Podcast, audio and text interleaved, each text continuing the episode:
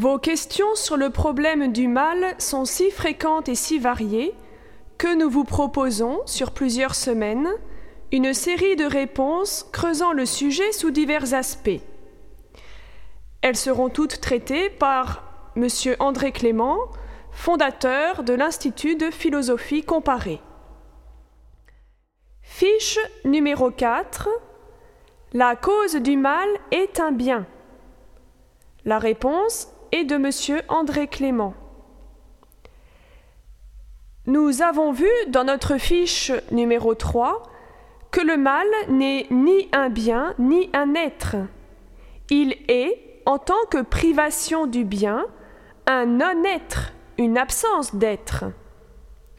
Or, une négation, une privation, une absence d'être ne peut être cause de rien.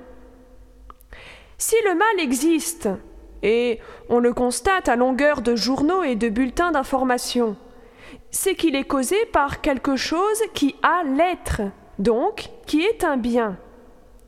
La cause du mal serait donc un bien.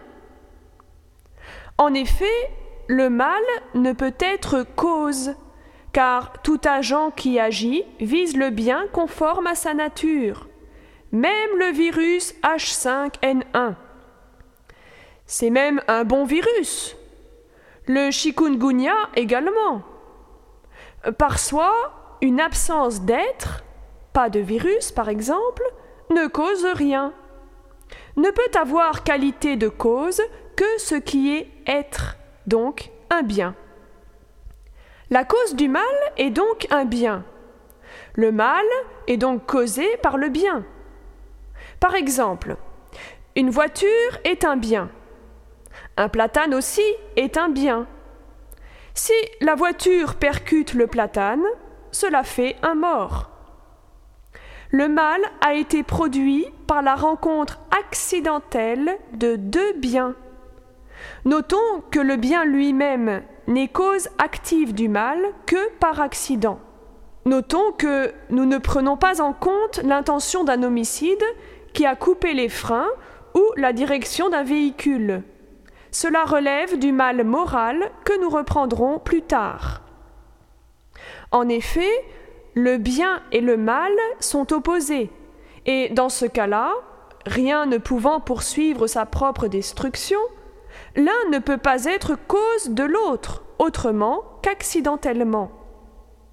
Par exemple, le moteur du réfrigérateur chauffe pour faire du froid.